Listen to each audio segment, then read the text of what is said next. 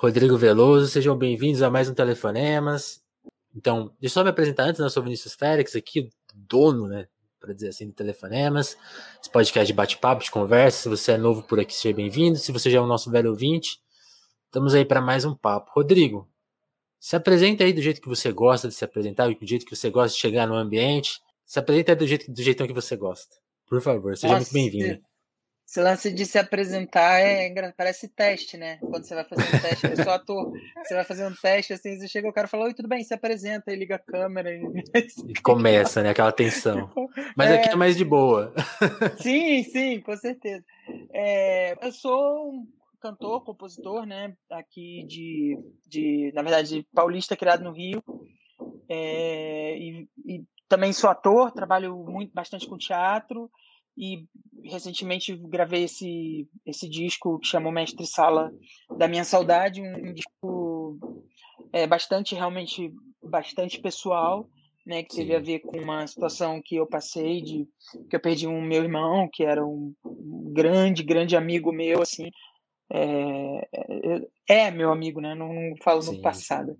Então, Sim. é, e a gente gravou logo antes da pandemia um disco que fala de luto que fala de um tem um assunto que, que, que ele fala de um certo isolamento assim é, então ele propõe um, um, um, um, um, tipo de assunto né fala da saudade é, é, não de uma maneira tão melancólica assim né quando eu fiz o disco na, na Apple, já tem um ano, mas que esse ano parece que foram cinco, né? Às vezes, parece Sim. que a gente tá com, Parece que é velho, né? Parece... É, a gente está com essa. Eu, eu, acho que a, a, música já tem esse lance, né? Da, da coisa das plataformas, de, de ser uma avalanche de lançamentos, da gente não consegue acompanhar e, e o, a coisa fica antiga e, e nova de maneira muito sim, muito sim. rápida, né? Muito, enfim.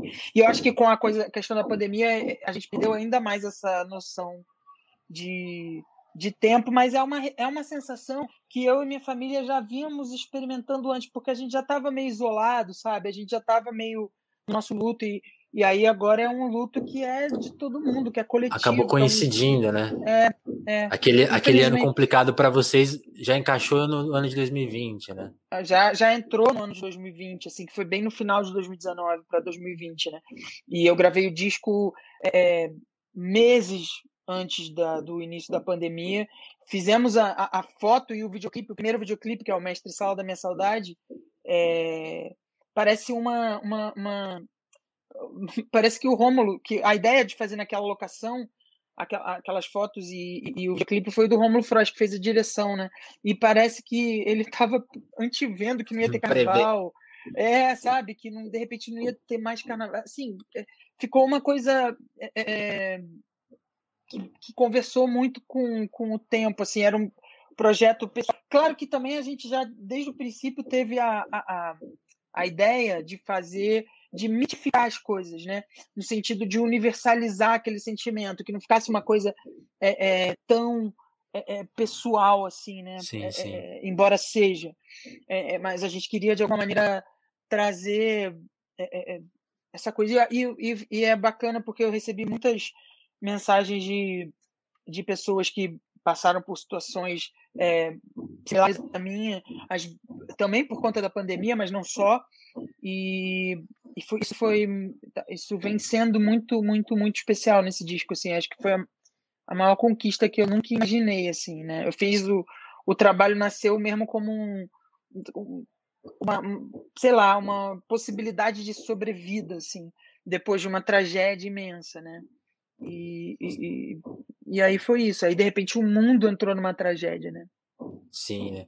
É porque. Não sei se eu me apresentei, gente... acho, que, acho que apresentei mais o disco do que eu, né? É, você, você se apresentou de Você é esse cara, você é cantor, ator, você é filho do Benito de Paula, né? Embora. Sim. É engraçado o. o porque eu, como eu te conheci, quando me apresentaram você, e aí eu nem não conhecia seu trabalho, e aí quando eu via as coisas do, do, do Frois e do. O Cabral, né? Assim, são nomes que eu já, que eu já conhecia. Aí eu falei, pô, se, se, ele, se o Rodrigo tá andando com esses caras com certeza ele é, ele é muito fera, né? E aí fui aí ouvindo as músicas e falei, sim, lógico, né? E, mas é legal, o sobrenome Veloso eu tinha descobri, assim, que, era, que também vinha do seu pai por causa de. Por acaso, assim, tava vendo, sei lá, o Caetano comentando sobre isso, né? Tipo assim, ah, quais Veloso você conhece? Ele falou, pô, tem o Benito, que ele não usa, né? E você Sim. usa, né? Então você é meu, cara. Foi uma, foi uma exigência do meu pai. Quando eu fui, quando eu fui gravar o primeiro disco, que eu era bem moleque, assim, e aí o, o, o, o pessoal lá da gravadora e tal, na época, né? É, eles queriam que eu usasse Rodrigo de Paula. Aí eu falei, pai, eu, eu falei, tá, beleza, mas aí meu pai, Legal. não, não. Você vai usar Veloso, você vai, eu não pude usar, você vai usar, não sei o quê, porque o nome do meu pai é um Ah, ele não pôde usar? É, porque na época ele, tem um nome que, na minha opinião, é lindíssimo, é o Daí Veloso. O Daí, é, inclusive, os nomes da família do meu pai são todos de. É, é, é que remetem a, a, a, a, essa linguagem né, dos povos originários, do, do, dos indígenas e tal. E, e o Daí segundo falam lá na, na, na família do, do meu pai, significa chefe da tribo. Então é bastante bonito, assim, bastante forte o nome, é, é, com significado, inclusive. E é o Daí Veloso. E, e ele, não, na época, é aquela coisa, né? Ah, não, esse nome é feio, bota Benito. Ele começou como Benito Moreno e depois alguém, pô, mas Benito é italiano, põe de Paula. E aí e aí ele usou esse nome, esse nome todo, e ele não deixou. O curioso foi que ele. Com você forçou, não? É, não, você vai usar o Veloso, não sei o quê. E aí eu, eu usei o Veloso. Que legal. É que a, gente, a gente vai chegar mais no seu pai. Mas só para falar do hum. Rômulo, hum. do Cabral, do Rodrigo Campos, do Allen, é, também do Lenza, todas as pessoas que trabalharam nesse disco é, é, são pessoas que, claro, eu tinha uma admiração profunda né? Pelo também conheci o trabalho. A gente se conheceu. É, é, eu conheci o Roma um pouquinho antes, por conta de um outro disco, de um outro antes de acontecer, inclusive a tragédia do meu irmão. É, e eu conheci o Romulo, falei com ele sobre um projeto que a gente vai fazer agora, que a gente vai começar a fazer agora. É, pois é, e eu, eu chamei, eu tinha convidado o Romulo para fazer esse projeto. Gente, eu tinha gravado umas músicas dele no meu disco anterior e do repertório dele. É, e, a, e aí a gente trocou uma ideia, mas eu gostei dele. No primeiro dia que a gente sentou e conversou, foi uma coisa de. Eu falei, cara, esse cara é muito. Eu, eu era muito fã dele, né? E, e, eu sempre fico com medo de conhecer uma pessoa que eu sou muito fã. Porque às vezes você se decepciona, né? Às vezes o cara. Sim. Sei lá, é meio cuzão, assim, meio chato. Aí você fala, pô, eu era tão. Joga os discos fora, né? É, depois você vai ouvir, não é a mesma coisa, né? Já, já aconteceu isso bastante comigo. Mas o, mas o Rômulo foi exatamente o oposto. Assim. Eu falei, cara, eu quero estar perto desse cara. Quero que conversar com ele, quero ser amigo dele, sabe? Não, não era nem um lance de, de tocar. E quando aconteceu a, a coisa do meu irmão, é, eu estava fazendo uma peça aqui em São Paulo, Lembra aquela época que tinha peça, tinha teatro? Oh, é, teve... dava pra sair de casa, né? Teve uma época que tinha isso. Sexta-feira, tava... você fala, o que, que eu vou fazer hoje, né? Era outra época mesmo. Eu, ta... eu tava em cartaz de terça a domingo com uma peça. É, uma peça, é um, um, trabalho de anos e muito intenso, é, com um elenco maravilhoso também, grande. E quando acabou, a peça acabou no final de 2019, assim, no finalzinho de novembro, começo de dezembro, coisa assim. E eu me lembro que eu estava saindo e alguém do público me perguntou: ah, o que, você vai fazer agora? Cara, eu não tinha ideia do que eu ia fazer agora, muito menos podia imaginar que a gente ia, que ia acontecer 2020, 2021, enfim. É, e aí eu falei, cara, vou gravar um disco. E eu não sei por que, que eu falei isso para aquela pessoa que estava ali no dia seguinte. Eu, eu, eu queria cumprir uma promessa que eu fiz para alguém que eu não conhecia, que na verdade era para mim mesmo, né? E sim, aí eu, eu, eu liguei para o Rômulo e e a gente começou a trocar ideia e, e começou a compor né, um, um, um, um, esse disco que é o meu primeiro disco, inclusive de músicas inéditas. Eu nunca tinha gravado um disco todo de músicas inéditas, né? Nunca tinha tido essa oportunidade. É. E aí rolou. E é, aí, é tu, só, é tu, só, e, é. e, e, aí o Rômulo trouxe essa, essa turma que eles foram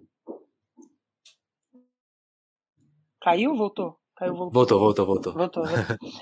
eles foram uma, uma, uma inspiração, assim, de pensar a música. Eu tava meio desanimadão, assim, um pouco, sabe? Com o lance da música, trabalhando, tava imerso no teatro. Claro, sempre quando eu vou pro teatro, a música acaba vindo nas cenas e nos processos. E, e, e a, é, inclusive essa peça que eu fiz, eu gravei até um disco com a trilha da peça, logo antes. É, e, mas eu estava meio assim pouco empolgado com a música, assim. E eles, é, é, através do, do, de um, eles me abraçaram mesmo, assim, de uma forma muito carinhosa no processo, e me ajudaram no momento mais difícil da minha vida mesmo, assim. Então são pessoas que eu tenho um amor, assim, gratidão, cara. O que eles me pedirem é, é sim. Sim. Pa, para é, muito e, além para muito além dos grandes artistas, né? Que são todos, né? todos, os compositores e pessoas que o Rômulo me apresentou e me trouxe. Assim. espero que a gente seja só começando. A gente teria, acredito que teríamos feito é, é, mais coisas assim ao vivo, se não fosse. É, é, pois é, né? Você não teve chance de pôr o disco no palco, né? Não. E nem mesmo a, a gente fez uma live, mas aí a gente ficou com medo de juntar todo mundo. E aí eu fiz sozinho. O que foi uma onda também. Porque aí eu fiz todo esse repertório como ele foi composto, sozinho no piano. É, é, e, e, juntei ali na live, eu coloquei. É, era Estava fazendo um ano da partida do meu irmão, então eu me cerquei de coisas dele, coloquei objetos dele ali em volta de mim e fiz essa. É, é, falei os poemas no meio das músicas e, e fiz o, o, o disco inteiro sozinho, assim que foi uma onda também. Inclusive, vai virar disco. vai virar disco. Ah, ah, é? Que legal, que legal. Vai virar disco. O Rômulo dirigiu, né? Só o Rômulo foi lá, ficamos distantes, separados por um aquário de estúdio, assim. Eu fiquei lá de dentro e ficou só o cara da câmera, enfim. E cheio de medo. Meu pai ainda não tinha vacinado, né? Eu tô aqui com ele, então a gente ficou super. Sim, super. Né? Super preocupado assim com isso. Agora, agora ele já vacinou? Já, já, Uf. com as duas doses, graças a Deus. É. Nossa, foi uma, foi Legal. uma, cara, um, não sei nem te descrever a sensação do dia que ele foi vacinado. Agora é a minha esposa que tá grávida, que a gente por acaso fez um corona baby. E aí é um corona baby. E aí ela agora, talvez ela seja vacinada, né? A gente tá aí acompanhando o tempo sim, todo. Sim, né? Sim. Aí a gente tá, na verdade, a gente não relaxou.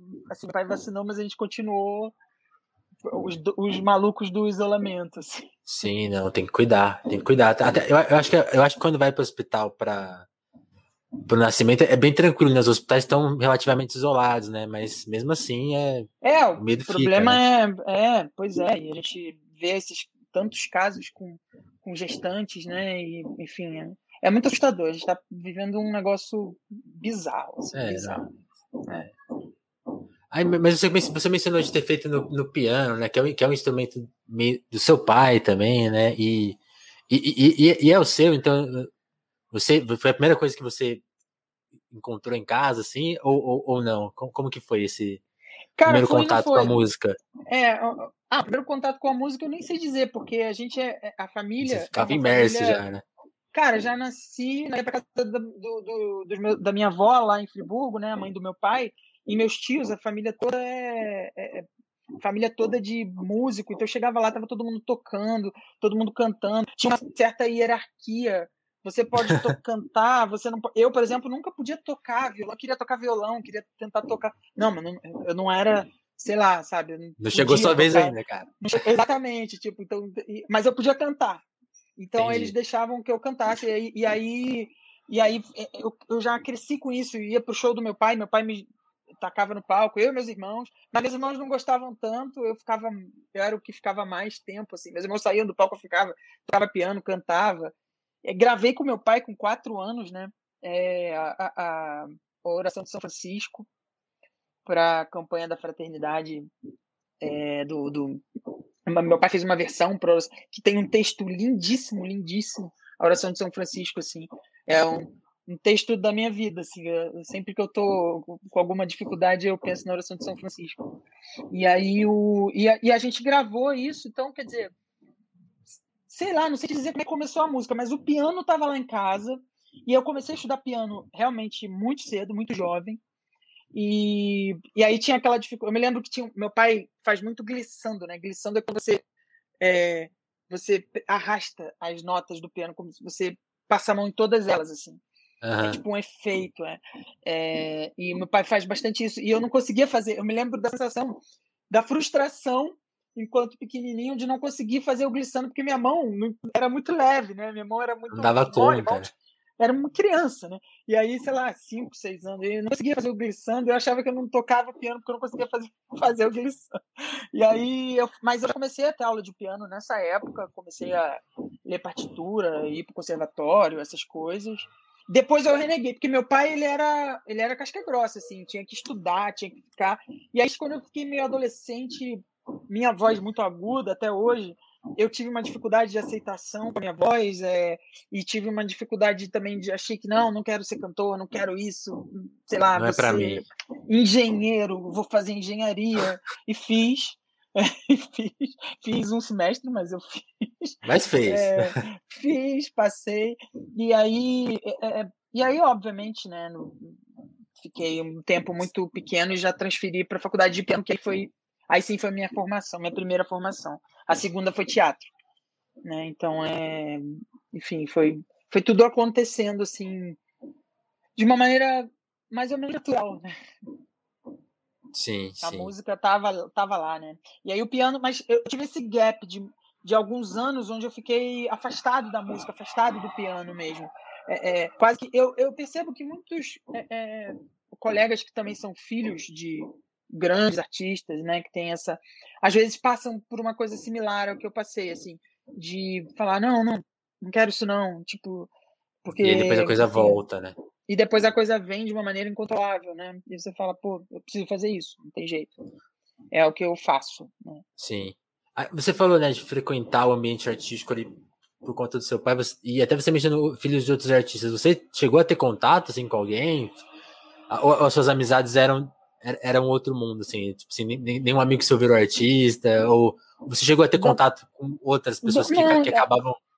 Não, quando, quando, quando criança, não. Pelo contrário, a minha, a minha, minha, minha criação foi. Meus amigos eram basicamente meus primos, que são meus amigos até hoje, alguns amigos de colégio, que também são meus amigos, alguns até hoje, por incrível que pareça, apesar de eu morar em São Paulo. E, é, mas é, mas não, não foram pessoas que foram para arte é, e as pessoas que eu conheci, artistas, hoje em dia meus, meus grandes amigos são todos artistas, né? mas, mas eu conheci depois, né? Conheci trabalhando efetivamente, né? Entendi. É, meu pai sempre tem, tem, uma característica do meu pai é, e, e que eu não herdei isso tanto dele. É, eu percebi isso quando eu entrei no teatro. Né? Meu pai é meio que um lobo solitário, né? Ele, ele, eu acho até que faz parte da genialidade criativa dele. Da, da, força criativa dele, essa, essa, essa coisa de criar sozinho, de, de ficar realmente é, imerso em si, né? Com todas as, as benesses e, e riscos que isso traz, né? E, e então eu, eu, percebo que ele que ele cria muito sozinho e ele não é uma pessoa também de claro tinha algumas pessoas que eu me lembro que eu me lembro assim mas mas foram poucas pessoas que passaram na minha infância assim. de vez em quando eu encontro alguma pessoa. Pô, te conheci pequenininho, não sei o quê. E às vezes eu me lembro. Quem é assim? Quem, quem é assim? Sei lá, o Faustão, por exemplo. é, o Faustão, uma coisa aleatória, mas é isso. O Faustão, eu conheci o Faustão pequenininho. Eu nem me lembrava. Ô, depois, é, e aí depois eu acompanhei meu pai lá algumas vezes, né? Inclusive, recentemente, eu, a gente esteve lá e. E aí toda vez ele fala, eu te conheci pequenininho, não sei o que. é, que da hora. Que da hora. E aí, voltando a falar um pouco do disco, por exemplo, você falou, né? Ele é sobre perda e uma perda muito pessoal, mas ele acaba falando sobre perda em geral. E, por exemplo, a música que a gente ouviu aqui na introdução, que é Não Canta em Vão, o primeiro verso é o rosto do mundo de olhos escuros reflete o absurdo, o medo do futuro. E, e você falou, né? É um disco pós-pandemia, mas já que acaba já pegando um pouco do que o mundo já andava mal das pernas, né? O Brasil Sim. andava muito mal das pernas desde 2016, sei lá. Já vinha numa, numa sabe, já vinha um clima de catástrofe. A gente já, tá, a gente já tava nesse. Você sentiu isso no, nesse processo? Essa música também fala um pouco desse, desse dessa bad vibe mundial, assim. Cara, eu, eu acho que a gente, enquanto artista, é, tanto estava na peça que eu fazia, isso já estava na peça que eu fazia. A peça também, de certa forma, anteviu. Qual que era a peça? Tudo. Chamava Casa Submersa, da velha companhia aqui de São Paulo. É, todo o processo, não só a peça, mas todo o processo de construção da peça, onde foram vários artistas juntos criando lá no Sesc Pompeia durante um tempão e tal. Todo esse, esse processo já antevia, sabe? É curioso.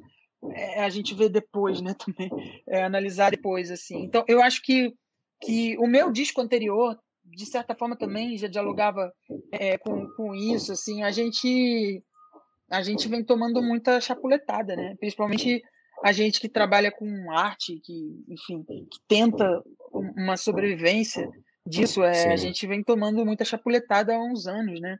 E, e eu, essa música, essa letra, é do César Lacerda. O César é um. Inclusive, hoje é aniversário dele. É, e, e ele. Parabéns, Cezinha. Parabéns, parabéns. e e ele é um cara que pensa isso, né? Assim, nas entrev... não só na música dele, mas nas entrevistas, nas colocações, nos textos brilhantes que ele escreve. Ele é um cara que, que, que há anos pensa isso, né?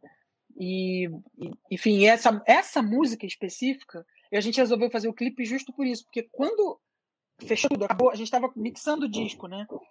E aí me convidavam às vezes para fazer, é, é, logo no começo que tinha uns festivais, umas lives e tal, eu, eu participei de algumas, né? algumas até com meu pai, e eu sempre cantava essa música, porque parecia que. Nossa, parece que ele está falando do que está acontecendo, né? E, e, é muito é. curioso, porque foi feito antes, né? Então, é, realmente é.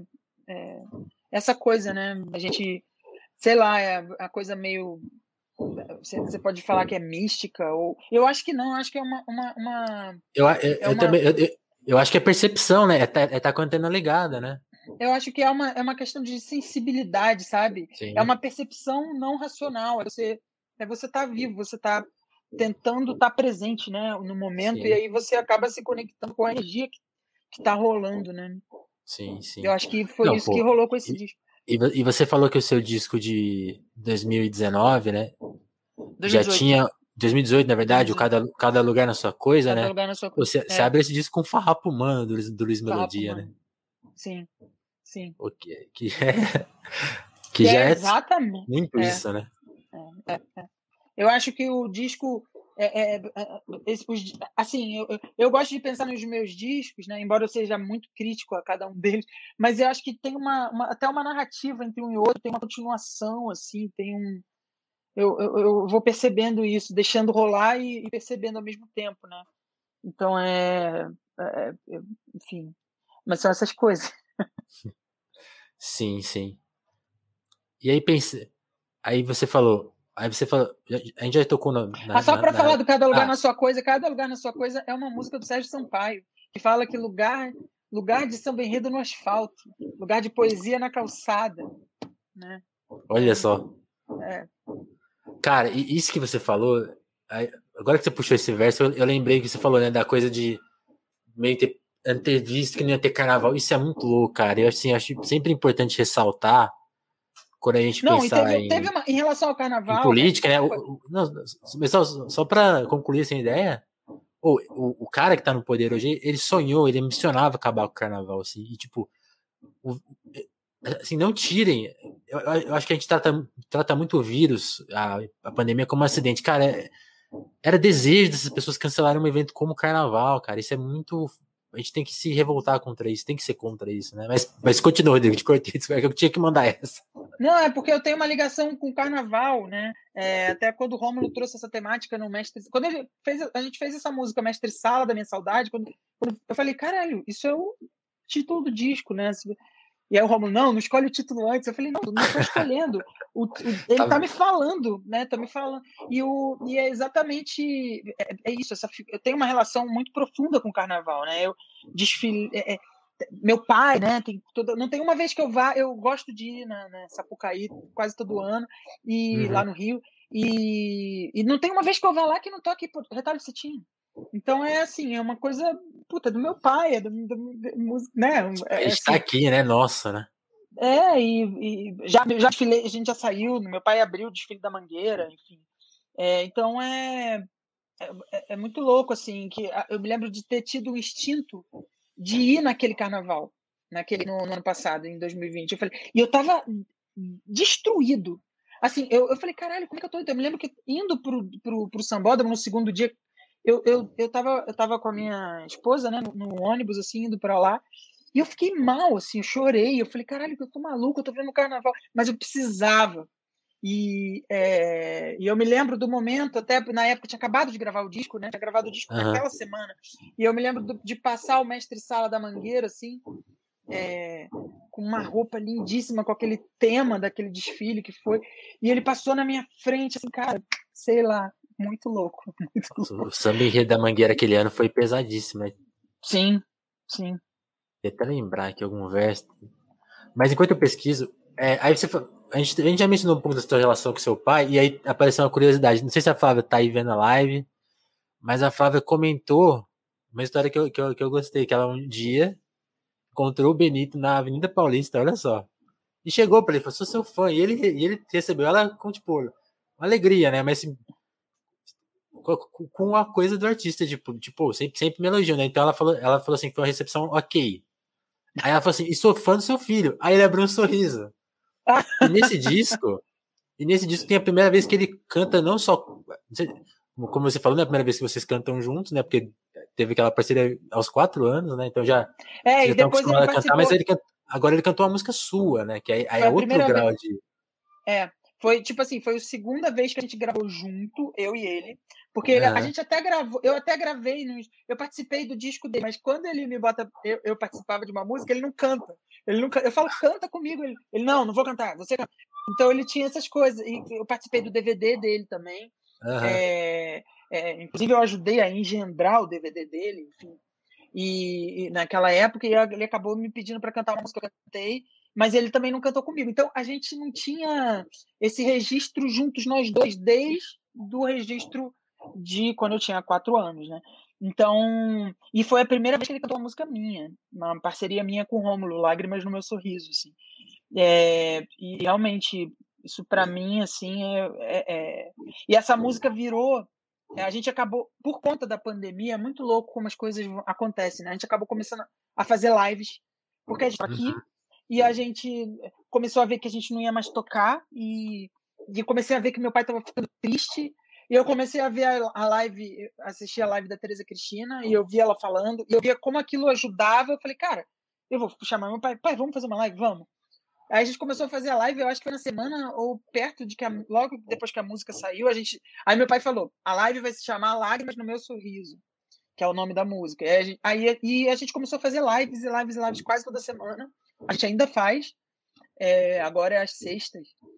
E lá no Instagram. E aí a gente fez até uma live depois no YouTube. Depois a gente fez a virada cultural, fizemos algumas coisas assim. E, mas é muito louco, porque isso tudo surgiu dessa música, desse momento. E a música, ela ganhou. O meu pai te, teve uma maneira de encarar Deu, deu uma travadinha, mas o Rodrigo deve voltar. Vixe, voltou, voltou, voltou, voltou. Tá, acho que tá voltando. Tá meio, vendo, tá meio devagar. É. E agora? Aqui. Eu tô te vendo legal. É, não, a sua voz tá ok, mas sua, acho, acho que agora voltou a imagem. A imagem. Voltou? Aí, voltou, voltou. Voltou, massa. Esqueci o que eu tava falando. Você tava falando da, da, da música, né? Da, da, da, da, forma que seu pai lidou com a, com a, com a perda. Porque o meu pai, ele se fechou, assim, e não falava, e, e a gente fez alguns shows depois, depois de que meu irmão foi embora, fizemos alguns shows e foram muito difíceis todos, foi era muito estranho, tudo era muito estranho. E aí, quando veio essa música, e depois ele parou de. Chegou uma hora que ele, ele botava a foto do meu irmão no show, ele fazia uma homenagem, mas era muito, muito. E não falava mais no assunto quando chegava em casa e tal. Não, e eu achava que aquilo era era perigoso até. E aí a gente, quando a gente gravou essa música, é, virou um momento assim, sabe? Virou um momento, uma coisa nossa, um, uma conexão nossa com ele e uma conexão do meu pai com, a, com o luto dele, comigo Sim. também. Você então, abriu essa porta, né? Cara, mudou totalmente a nossa relação, assim. E então é por isso que eu falo, é uma coisa muito maior do que um disco, sabe? Tipo, é um, é um foi um lance mesmo é, é, vital até. Então é, eu percebo isso. A nossa relação se modificou através dessa música e ela possibilita para gente o, o, a experiência de uma de um luto, de uma relação com o meu irmão também ao mesmo tempo. É, é um negócio é meio inexplicável até, assim. É muito Não, bonito. Sim. Não, e, e, acho que é o que você falou é muito importante, né? Como você tava vendo ali ele lidar com aquela questão e, tipo, tem uma coisa que a gente. Que eu, que eu fico pensando assim, né? É, a, a, agir é muito difícil, né? Às vezes a gente fica imaginando, assim, eu acho que a gente até às vezes calcula, assim, que tipo, se você tem amor por, por algumas questões, pessoas, você fala, não, eu tô demonstrando isso, a pessoa sabe. E meio que não sabe, sabe? Tipo assim, você, você tem que ter muito cuidado, assim, porque a, a nossa comunicação é muito confusa, né? Então Sim. você, tipo, por exemplo, imagina que seu pai tá ali e você fala, não, eu tô, eu tô aqui cuidando dele, sabe? E, e ele também, também, também sabe daquilo, mas você. Tem uma coisa que eu falo pra minha namorada, assim, tem um, uns lugares comuns, né, que a gente fala. Tipo assim, pô, eu, ah, eu te odeio, assim, tipo, quando a gente briga, né? Você fala a verdade mais horrível e que não é verdade. E as coisas mais é verdadeiras. Né? É, que são potentes. A gente, não, a gente não costuma falar.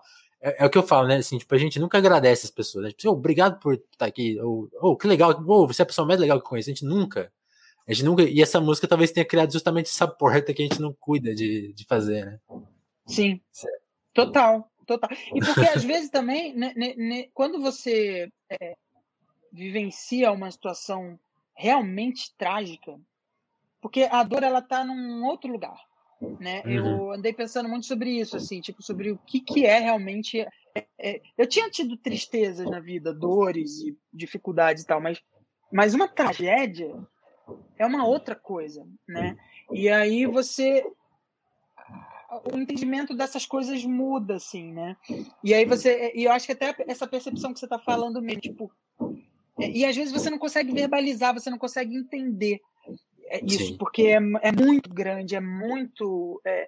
Me lembro que uma vez eu estava fazendo uma peça e uma diretora falou para mim assim: eu estava fazendo uma cena e era uma cena de tragédia. E eu, sem querer, do meio da cena, lá falando um texto, sei lá, eu não me lembro, um texto do Jazão, eu acho, uma coisa, uma, uma coisa trágica, assim. E aí a, a, a eu chorei saí, rolou uma lágrima. Aí a, eu me lembro da diretora ficou puta comigo. Ela levantou e falou assim: Você não chora essa lágrima. Não, e hoje é muito louco, porque ela falou assim: Você não chora essa lágrima. Essa, essa não é uma lágrima que você chora por uma dor desse tamanho. E aí eu falei, e eu me lembro que eu tive exatamente esse entendimento, assim, né? É, e eu não tinha capacidade de falar, elocubrar sobre. E aí foram, eu acho que é aí que está justamente a generosidade desses compositores que, que escreveram para mim. Eu só escrevi uma letra. Mesmo assim, era uma letra antiga, que o Romulo ah, ainda sim. mexeu. O resto eu só fiz as músicas. Eu não fiz as letras. Ah, que legal, que legal. É, eu fiz todas as músicas do disco, menos, menos a, a, a, a é, é, essa música, justamente essa que era uma música que eu tinha antiga. O Romulo mudou a música e deixou minha letra e, e colocou, fez mais um verso no final, que é a música que chama Pássaro Negro mas é, é, eu não é tinha legal, capacidade legal. de eu não tinha capacidade de verbalização. Entendi. não, legal, legal, legal saber isso, né? É sempre legal porque a gente, a gente vê a, a as músicas assinadas por duas pessoas e sempre acha que todo mundo deu pitaco, né? Tem até aquela por anos eu achei que Samuel Rosa era o cara que escrevia, não, tipo, ele só ele só faz as músicas, ele ele é um, ele escreve pouquíssimas vezes, se, se é que já escreveu, as, as letras são dos, dos parceiros, né? Sim. Então é sempre bom te informar, porque, porque depois a gente te encontra e fala, oh, e aquele verso lindo que você fez? Aí você fala, pô, não. Não fui eu. Não fui eu. A melodia você pode elogiar, que essa é eu trabalhei ali. E, e, falando dessa coisa de. Porque acho que aí, aí, a gente tá falando disso, né? De imaginação, de, de encontrar as coisas. E, pô, seu, seu pai é um, é um universo, né? Por exemplo, você, esse contato, tipo assim, ele te, te inspira, te informa e você fazendo teatro, que é onde tem tantos textos também, quais são, você acha que são as suas bases de referência, assim, que te informam, e talvez até além da música, assim, coisas que você que te lembram, que te, te colocam esse, como, acho que quem tá vendo a conversa é assim, tipo, você é um cara antenado, sensível, com essa sensibilidade de sacar o sentimento do mundo, né? Então, tipo assim, o que, que, que, você sente que tipo, são as bases dessa formação, né? O que te leva a pensar e agir dessa forma? Assim? Cara, num primeiro momento, sempre era foi a coisa da música mesmo, né? Porque no primeiro momento, eu digo, né? É, tinha toda a coisa da formação também. Aí você estuda, você ouve os clássicos, você. Eu fiz faculdade de música erudita, então eu escutei muita música erudita, toquei muita música erudita, e aí você acaba encontrando ali os compositores que conversam melhor com você, que, que você consegue através dele. E eu acho que acontece uma coisa muito similar no teatro. Né? Uhum. Você encontra, quando você estuda o teatro, você os encontra os, né? os autores que falam com você, e tem os autores que são mais difíceis de você acessar, exatamente como na música. Né? Eu, por exemplo, tinha muita dificuldade com música barroca né, com Bach, com Vivaldi, então, aquilo para mim era difícil, né? E, e quando passava do clássico para o romantismo já era mais o, o, a minha pegada, música moderna e tal. Falava com você. Minha... É, era uma coisa que eu, eu conseguia fazer, executar aquilo de uma maneira mais é, é, é, é verdadeira até. E eu acho que no teatro isso aconteceu também. É, e, então eu não sei te dizer, eu, eu, eu acho que, claro, tem, tem aquelas referências é, é, bases, né, de quando você está aprendendo e coisas que o meu pai me botava para ouvir, é, Regina, João Gilberto, é, muito João Gilberto, é, Elisete Cardoso também, Jacó do Bandolim, Luiz Gonzaga, essas coisas que eu escutava com meu pai, escuto, né, até hoje com meu pai. É...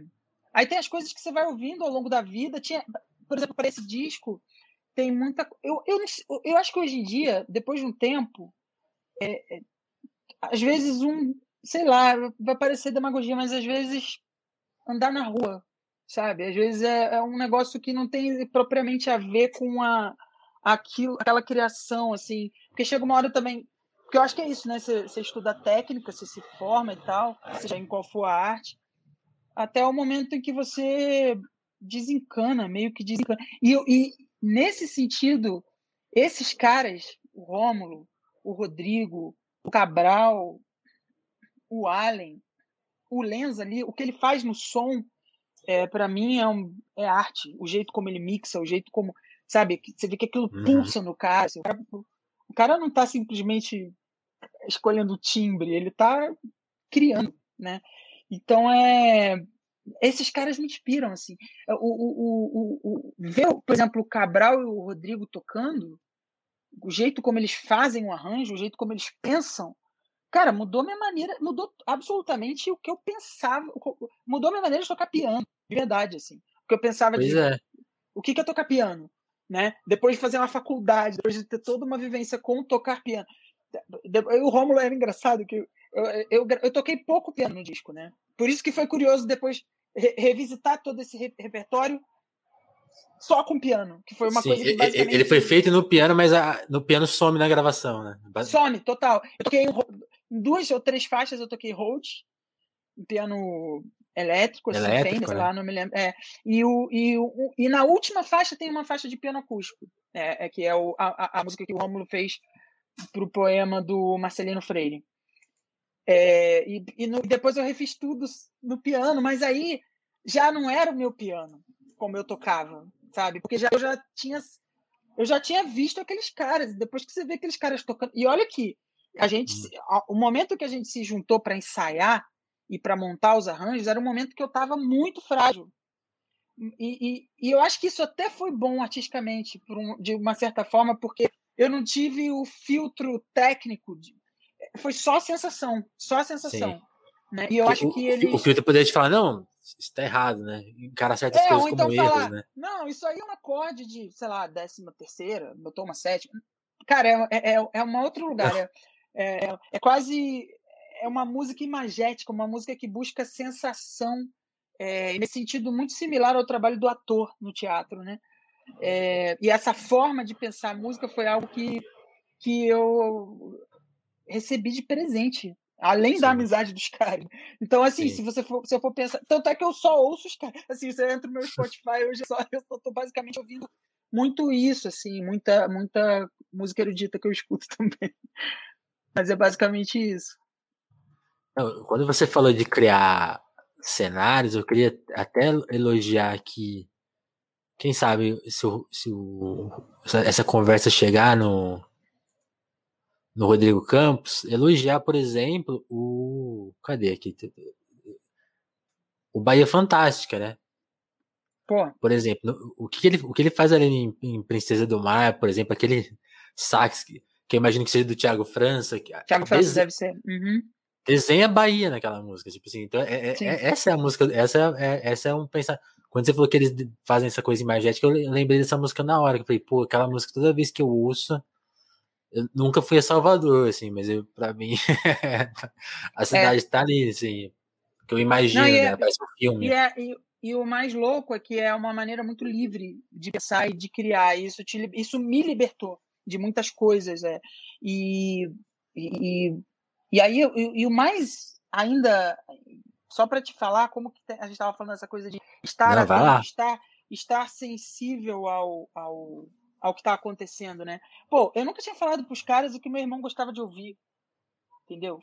Eu nunca tinha falado e, nunca, e nem estava pensando em construir um disco que pudesse ter alguma referência, até porque era muito frágil para mim, ainda é, e naquela época então mais ainda. Mais ainda. Então é, é então é o, o, o, a maneira como foram aparecendo as referências, tinha horas que os arranjos pareciam uma coisa do Radiohead, sei lá, ou uma coisa do, do Max Richter. Depois eu perguntei pro Cabral, eu falei, pô, você ouve Max Richter? Ele nem conhecia o Max Richter. Né? Então Olha. eu falei, caramba, que louco, né? Tipo, então é, uma, é realmente é, é a, a capacidade do, do grande artista, né? De realmente trocar, né? Absorver e trocar e, e absorver e trocar e absorver e trocar é isso, né? Então é, sim, é realmente foi para mim é, é, é, eles são podem ser também um exemplo de referência junto com todas essas antigas que eu te, que eu te falo, né? Sim. E é louco, voltou muita coisa da música erudita. Muita coisa que eu, que eu estudei assim no, na faculdade, muita coisa, muitas, muitas, muitos pensamentos que, que lá, lá no começo, bem jovenzinho e tal, e aí vo, vo, voltaram nesse disco, né? É, é muito é. bacana. Eu, eu, eu, não perguntei a sua, idade. Quantos, quantos anos, anos você tá? Eu tô com 39. 39, é. 39. Porque, porque eu fico pensando nisso, né? Eu, eu tenho 32, né? E, uma, e assim, eu não, não sou músico, embora eu ame música, acompanhe, entreviste muitos, conheça. Então, eu, eu não tenho, por exemplo, seu conhecimento técnico, terça, quinta, blá, blá, mas eu sei, eu sei meio de orelhada algumas coisas. E uma coisa que eu fiquei pensando, que eu penso de música, assim, eu sempre encarei. Até tava falando com a minha mãe, assim, um dia ela, ela falou para mim assim que tinha visto alguém falar e tinha achado legal que música é, é o silêncio, né? E aí eu uma coisa que eu gosto de pensar música é, é sempre assim, pare, parece que música, e era meu pensamento inicial, era música era tipo assim, você colocar barulho no silêncio, né? Você colocar som. E, e cada vez eu sinto mais que música é você pôr silêncio no ruído, né? Então, a, a, essa desconstrução que você está falando, e reconstrução, e acho que passa muito por esse processo, né? Sim. Não, total. É, não só silêncio, né? Mas é achar a textura né? Achar aquela te a textura, eu acho que essa, essa palavra é, é, é fundamental, assim, né? É, enfim, porque é isso, né? Qual, qual, que é, qual que é esse timbre? Como é, como é que a voz vai soar aqui? O que, que é afinado? O que, que é desafinado? O que, que é pois é. bonito? O que, que é feio? Né? O que, que é, é, é, Todos esses, esses pensamentos me interessam, assim, muito, como artista e como ser humano porque eu acho Sim. que isso leva a gente para um, um outro. uma outra capacidade de viver nesse mundo, ainda mais num mundo louco que nem tá, né? Sim, sim, sim. Aí, indo para um campo mais pessoal, assim, é, por exemplo, a gente tá falando muito do, da percepção de mundo, aí, aí me abriu uma curiosidade, talvez, nem sei se você vai se sentir a vontade de falar. Mas como que você vem sentindo? Até, aliás, aliás acho, que, acho que você vai querer falar assim, porque você, é isso, você está no palco, como, como músico, como teatro, você já vinha sentindo a diferença das pessoas, assim, eu sinto. Talvez até familiares, amigos seus, que, que as pessoas meio que, de repente, pessoas que você considerava e nunca falaram, falando absurdo, assim, como que. Acho que a gente já, já falou disso, mas nessa, aqui no papo, assim, lá no começo, mas como que também é sentir essa alteração das pessoas próximas? Assim, você passou, você sentiu essas alterações, assim, as pessoas falando absurdos e tendo reações que você vai. Meu, o que a gente tá falando? Sabe? Tipo assim. Olha, olha, Isso te afetou de tá alguma forma? Né? Porra, assim, é, eu, eu acho que tem duas questões, né? Eu vivo no meio do teatro, eu estava muito imerso no meio do teatro, que são meus grandes amigos de vida, assim, meus companheiros uhum. de vida. E, eu estava emendando um trabalho no outro, uma oficina no outro, uma peça na outra e tal. E, e acho que a gente fica meio numa bolha, né? A gente fica meio numa bolha ali. É, eu tenho uma tendência, algumas pessoas da minha família ficam me criticando, ah, você é muito ingênuo e tal, não sei o quê. Então eu tenho uma tendência realmente a, uma certa ingenuidade. E aí eu, eu me via é, é, é dentro de uma bolha, assim, me surpreendia em alguns momentos. Por outro lado, eu tenho um trabalho que eu faço também que é com meu pai. E o meu pai, se tem um lugar que meu pai não está em nenhuma bolha. Né? Meu pai é uma pessoa que não está, não existe bolha. O trabalho do meu pai está é, tá no consciente coletivo do Brasil. Sim, né? sim, isso é então, é... Isso, isso é para poucos. E eu tenho o privilégio de acompanhar o meu pai é, em shows, fazer shows com ele, né? Tinha, né? Antes da pandemia. A gente estava fazendo, é, é, fizemos um, algumas a, a, turnês grandes, inclusive. E, e eu tinha, eu tive umas principalmente em 2019, antes até de acontecer a tragédia do meu irmão e até mesmo depois.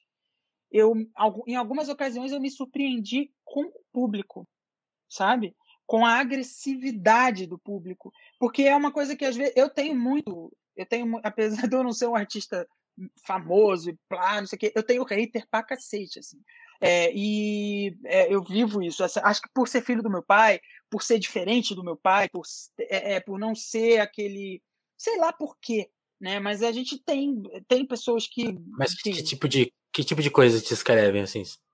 Não sei se é cara, é legal contar. Cara, coisas bizarras, assim, é, tipo, de ofensa, de cunho sexual, é, é assim, pseudo-ofensa, né? Porque nem me ofende. Eu falo, cara, você nem tá me ofendendo com esse. Com esse, com esse a hora, né? Com, com, com isso aí que você tá falando. Mas é. é, é, é mas eu, eu tô acostumado com isso. Porém, eu comecei a perceber que o público ao vivo, né? E isso eu, eu percebi nos shows, pro meu pai, que faz shows para multidões, né? E o público não chegava a ser agressivo, mas muitas vezes um pouco arisco, sabe? Eu, eu comecei a perceber uma mudança. Em 2019, no padrão de comportamento do público, até mesmo em relação ao meu pai. Né? E, e, isso começou a me incomodar. Isso começou a me incomodar, sinceramente. Eu nunca nem falei isso publicamente. Né? Mas Pô, isso começou legal. realmente a, a, a, me, a me causar um espanto. Falar, caramba, por que as pessoas estão fazendo isso? Por que as pessoas estão falando assim é, é, de um artista que elas gostam, né?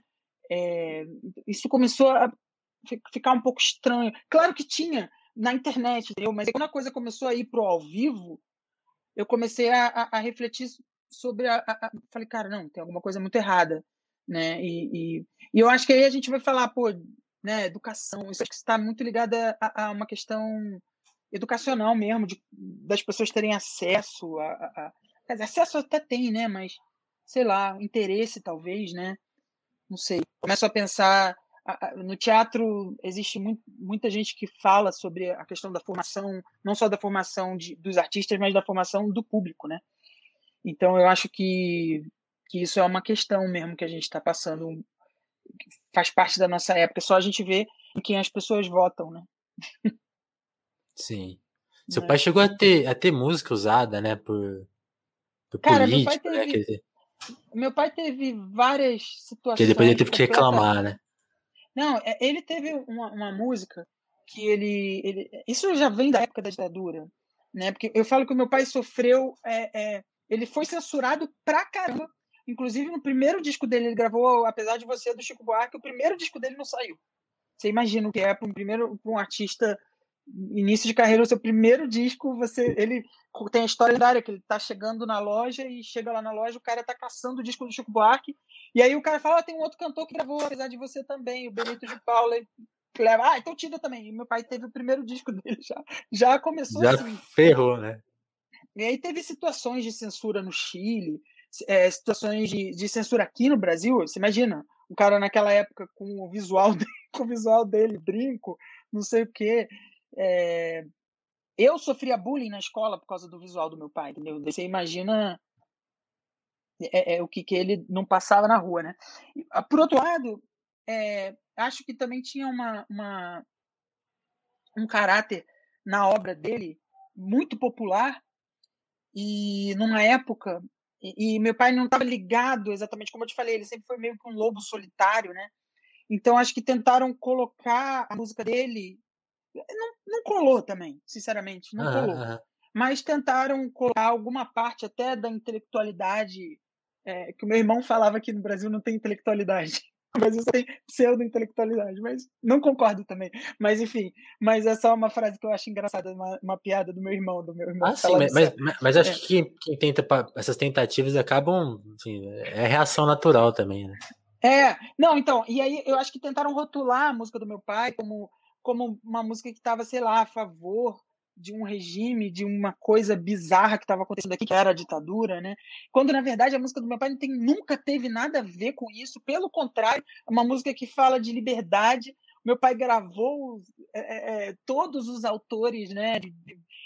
Tem uma, uma produção é, grandiosa e bastante vasta nesse sentido.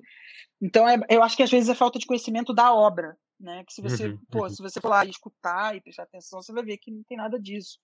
Mas ele gravou uma música que chama Tudo Está no Seu Lugar, que é justamente essa música que você citou aqui, lá em, na época do julgamento do.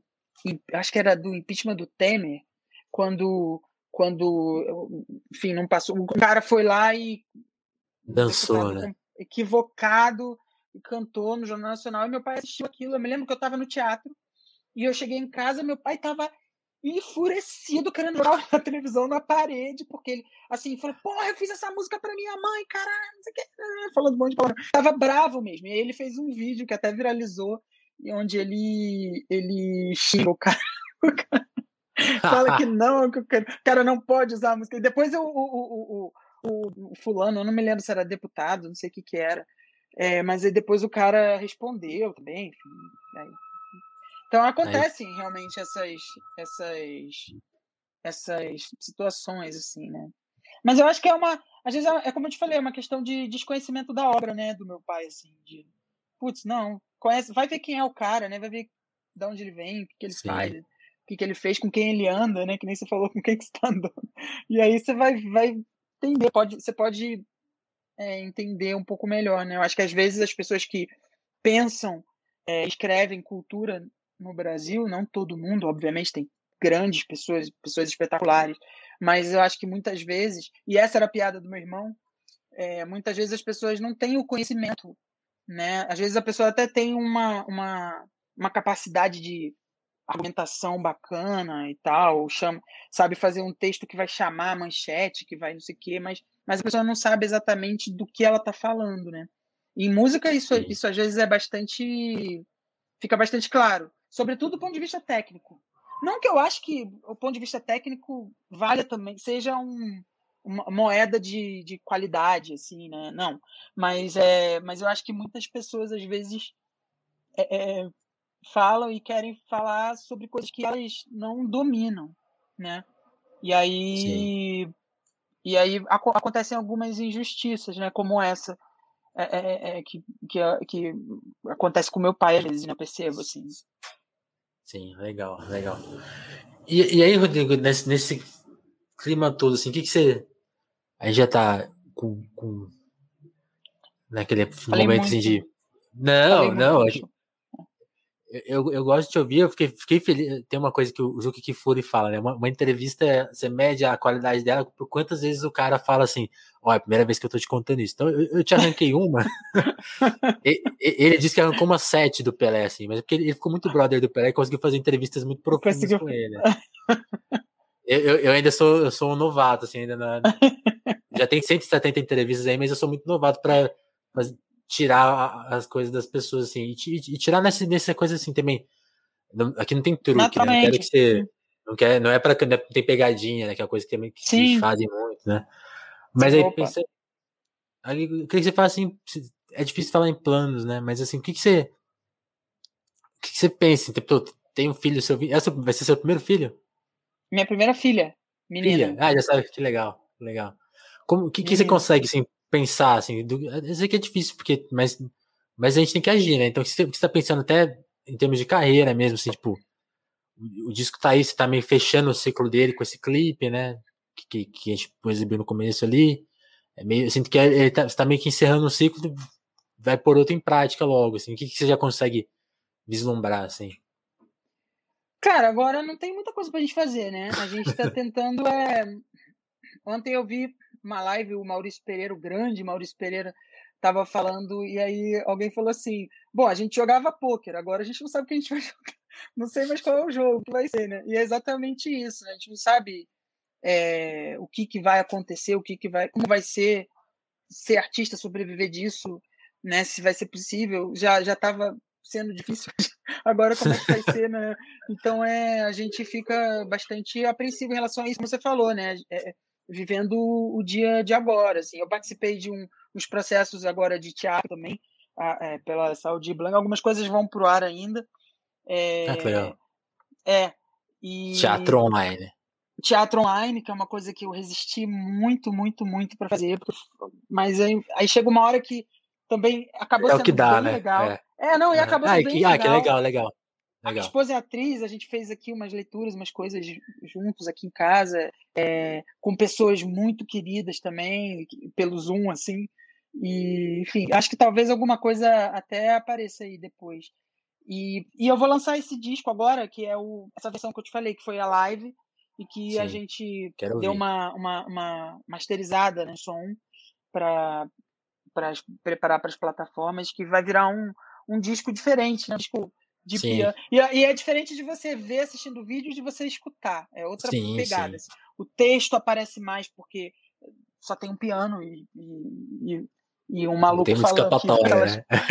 é, exatamente. Então, é, e, e, aí, depois, e, aí, e aí eu tenho meu pai esse ano completa, né, 80 anos de carreira. Então a gente está preparando aí, a gente tá, eu tô com um projeto bastante ambicioso assim para isso. E se Deus quiser a gente vai conseguir fazer. Estamos vendo como é que é possível fazer um projeto de disco no meio de uma pandemia, é, com todas essas essas Sessões, né? dificuldades, né? né? É, mas eu quero muito comemorar esses 80 anos de carreira do meu pai. Estou me dedicando muito a isso mesmo. Continuar fazendo as lives com ele aqui, né? E a gente vai ter um projeto também no YouTube que vai sair esse mês ainda, que é eu e meu pai em casa, a gente vai revisitar algumas coisas dele, algumas coisas minhas e coisas eu e ele em casa, basicamente. Assim. Que massa. É, é um registro bacana assim, também para para ter para minha filha ver depois, daqui a alguns anos. Sim. E, sim. Acho que é uma. Um, um, é um pouquinho diferente da live, porque tem uma qualidade mais bacana de som e de imagem e tudo. E, mas acho que é isso, né? É o que dá para entender que a gente tem que agora não dá para pensar muito longe, né? Dá para pensar hoje, basicamente, né? Legal. E, uma, uma, uma, coisa que eu deixei, uma coisa que eu deixei de perguntar, você falou das lives que está fazendo com ele, e aí eu, eu te perguntei justamente da percepção de, de público, família desse momento. E aí eu esqueci de perguntar desse segundo momento, que recepção vocês receberam nas lives? Porque aí, imagina surgem as mensagens tipo, mano, é, me acolheu, me ajudou, você teve Sim, isso? não, é, é espetacular, é espetacular, é uma coisa que a gente começou a, tava até falando sobre isso com outro dia com o diretor de teatro, né, porque quando você está na cena, no palco, é, existe um, um, lance que você consegue perceber a energia, parece uma, um papo esotérico, mas não é não, você percebe mesmo a energia Se daquilo. a plateia tá captando sabe, ou não. Você sabe quando o silêncio é um silêncio ou quando o silêncio é porque a galera tá dormindo. Você consegue ver isso, você consegue sentir isso na sua pele, assim, é uma coisa muito forte. E na no show é a mesma coisa. É, porém, é, na live é diferente. Só que se você se abrir, você também consegue perceber. Né? Eu sempre conto de um dia que a gente fez uma live pelo YouTube no Dia dos Pais, no ano passado, que tinha muita gente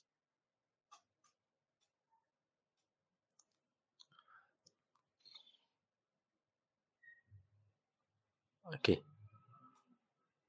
Questões de live. O Rodrigo deu uma travadinha de novo. Vixe, voltou. Voltou, caiu. Foi só, é, foi só a gente começar a falar de live que aconteceu essa, essa, esse clássico de lives. Esse é o clássico, né? É, pois é. E aí, mas, mas que, eu, que estava falando?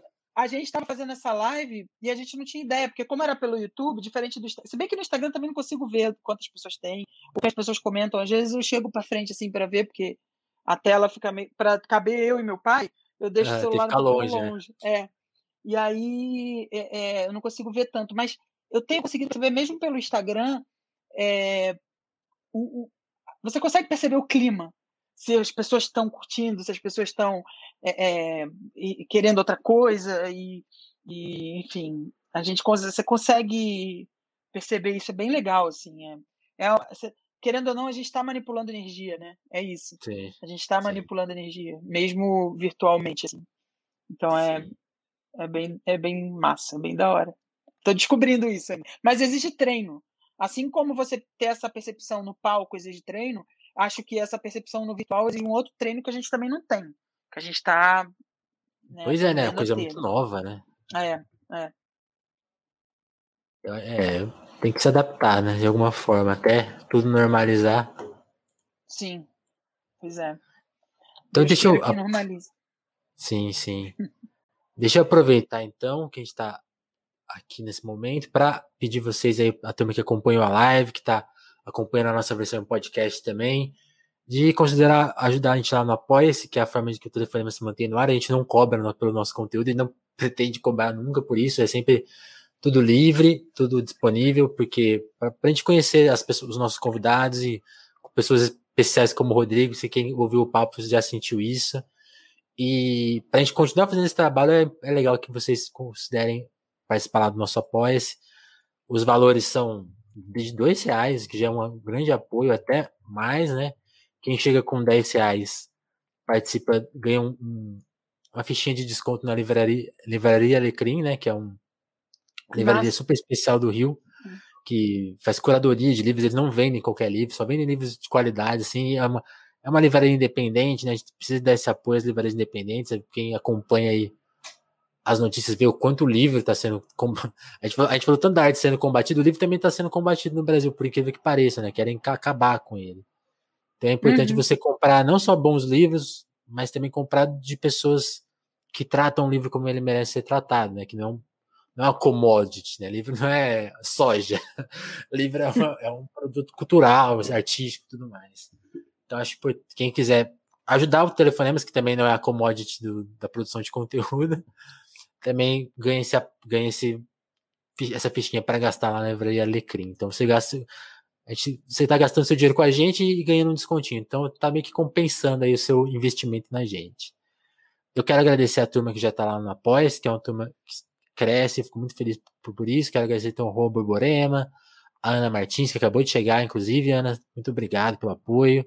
Ao Eric Marlon, a Moara Juliana, o Lucas Monteiro, o Vitor Breda, Matheus Botelho, o Augusto Batista, Tatiana Araújo, a Sabrina Fernandes, o Pedro Duarte, o Diogo Burilo, Kleber Monte, Davidson Mati, Gabriel Nunes, Dagmar Abrantes, André Camurça, a Lívia Rossati, o Sérgio Romanelli, a Adriana Félix, a Jéssica da Mata, a Ismália Santos, e a Dava Brandes. Muito obrigado. Foi o nome do Matheus. Sempre lembrar que o Matheus que adquiriu esse microfone aqui pra gente, que sempre ajuda a gente muito. Então você também pode ajudar a gente de outras formas. O seu RT, o seu compartilhamento. É uma forma muito especial de, de ajudar a gente. Eu queria só também mandar um abraço a todo mundo que tá vendo a live. Sei que é um dia muito complicado. A gente sentiu a dor da perda do Paulo Gustavo. É, especialmente pessoas que eu conheço que gostavam muito dele, e o Brasil inteiro gostava muito dele, então acho que é importante dedicar essa live não só a ele, mas também a todos esses brasileiros que estão sentindo isso. Sei que o Rodrigo concorda comigo. A gente falou muito não. nessa live também dessa, dessa conjunção, né? Quando a gente fala que era uma coisa evitável e politiza isso, não é porque a gente quer que outro cara ganhe o governo. A gente, a gente quer que seres humanos governem a gente, né? Que, que, a gente pense dessa, dessa forma, que não é. A gente quer sobreviver, né? A gente quer sobreviver. Sim, sim que se interrompa esse crime diário, que ninguém aguenta mais, ninguém tolera mais. E esses crimes não é, não, não é o abstrato que cometem, é, é, é o cara lá, não precisa nem nomear. São as pessoas que apoiam, que concordam, que continuam andando com ele. E, então, homenagear ele também denunciar essa prática que, tá, que o Brasil está sofrendo. A gente precisa interromper isso, né, de alguma forma. Então, eu dedico não só a memória dele, mas a, a, memória de todo mundo que está desse lado, né? É o lado. É o lado queria que só vai, falar. Você está falando fala, fala, do Paulo Gustavo, queria só falar um negócio, estava tava lembrando com a Carol. É, meu irmão faleceu em, no, em setembro de 2019. Então, aquelas festas de Natal, de Ano Novo, foram festas muito. Nunca mais foi a mesma coisa, né? Assim. E no dia 30 de dezembro, eu estava em São Paulo, eu tinha ido, é, é, eu fui ao Rio para o Natal, voltei para ficar no Novo com meu pai, aqui em São Paulo. E aí eu estava aqui com a minha esposa, a gente estava triste, e aí estava em casa, estava isolado e tal, daquela época ali. E aí a minha prima, e tinha estreado o filme do Paulo Gustavo, Minha Mãe é uma Peça, 3. Sim, sim. E minha prima falou assim, cara, vamos no cinema, eu quero te levar para ir no cinema. E, e aí eu, a gente foi ao cinema, assim, o filme do... Eu não conheci o Paulo Gustavo, eu tenho muitos amigos que trabalharam com ele, inclusive, e todos uhum. falam que, já falavam é, há muito tempo que é uma pessoa extraordinária, mas eu não, eu não infelizmente eu não conheci. Mas eu fui assistir o filme dele. E aquele dia, cara, foi a primeira gargalhada que eu dei. Entendeu? De, de, setembro em dezembro foi a primeira gargalhada.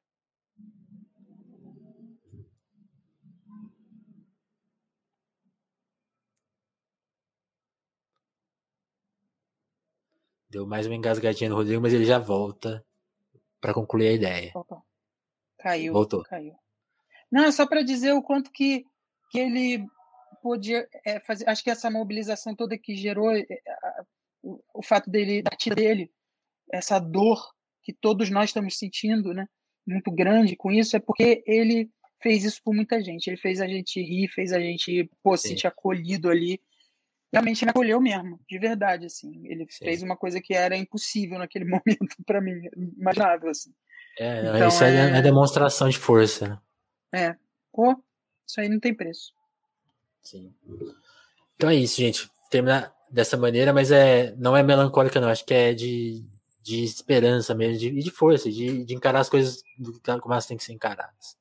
Sim. Rodrigo, te agradecer muito pelo papo, pela, pela sua, pelas suas falas aqui. Foi muito legal te conhecer.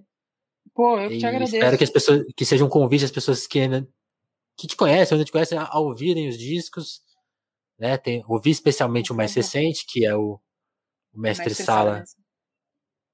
Mestre Sala. Me, Mestre Sala da minha saudade. Da minha saudade, Mestre. eu ia falar só da saudade, mas é da minha saudade. E é isso, Rodrigo. Valeu demais. Oh, obrigado, viu? Foi um prazerzão. Muito bom o papo. Que 10, Obrigado. que 10. Obrigado a todos. Então é isso. Valeu, pessoal que acompanhou. Até o próximo Telefonemas, então. Valeu, gente.